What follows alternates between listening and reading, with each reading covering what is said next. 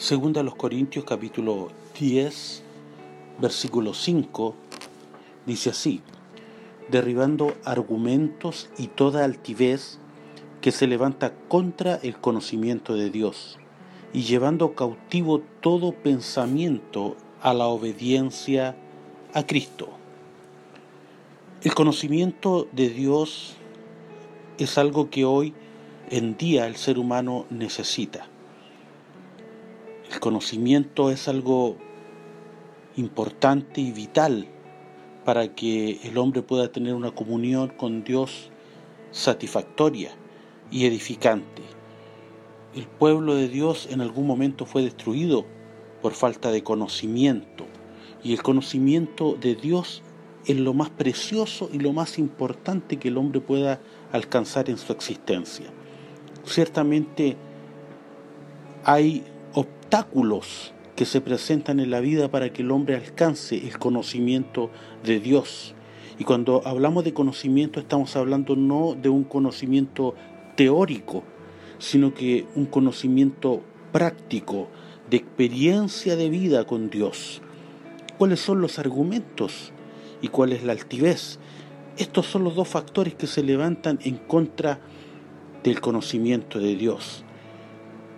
Los argumentos que el hombre pone por delante y que están presentes en la vida del hombre y la altivez que tiene que ver con la actitud del corazón del hombre que muchas veces es contraria al conocimiento de Dios. Y el hombre no alcanza a conocer y llegar a conocer a Dios como Dios espera que le conozcamos, porque los argumentos por un lado y la altivez por el otro se presentan como dos grandes barreras y dos grandes obstáculos para que el hombre pueda llegar a conocer a Dios como Él, como Dios Él quiere que le conozcamos. ¿Qué es aquello ahora que puede facilitar el conocimiento de Dios en la vida del hombre? Solamente la obediencia, llevar cautivo todo pensamiento a la obediencia a Cristo, dice el pasaje que leíamos.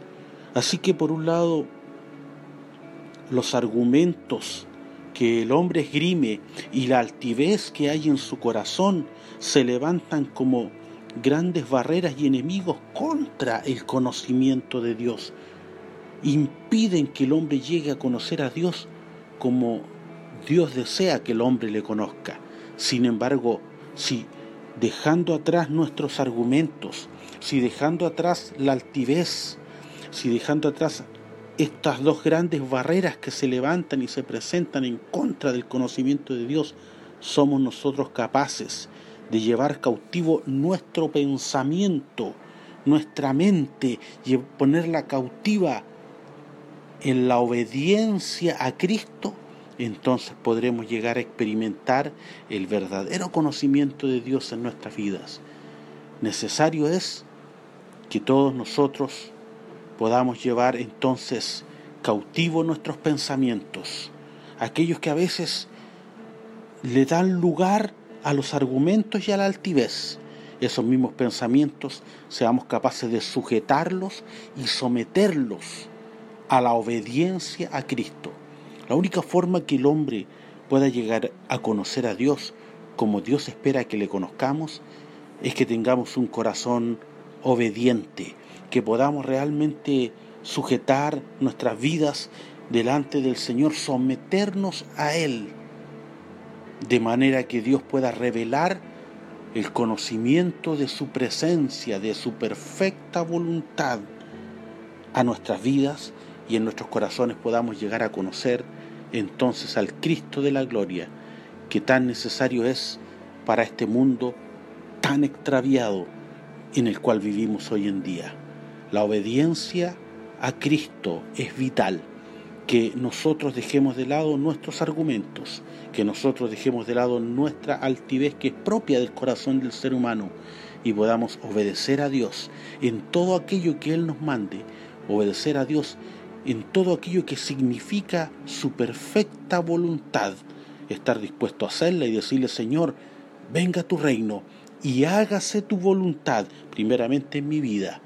Eso nos llevará, sin duda, a experimentar en nuestro ser el verdadero conocimiento de Dios. Que Dios les bendiga.